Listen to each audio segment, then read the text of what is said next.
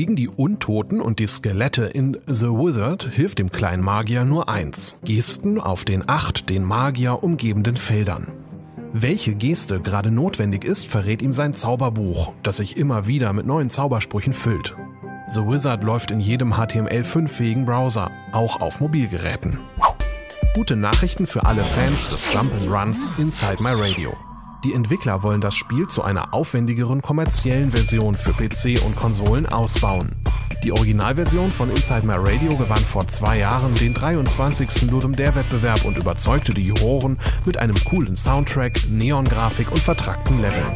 Nach wie vor ist das Spiel für Windows kostenlos erhältlich.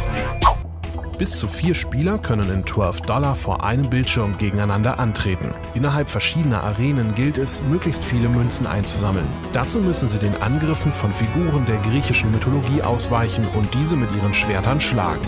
Der Entwickler wehrt sich übrigens nicht gegen Spenden, wenn einem das Windows-Spiel gefällt.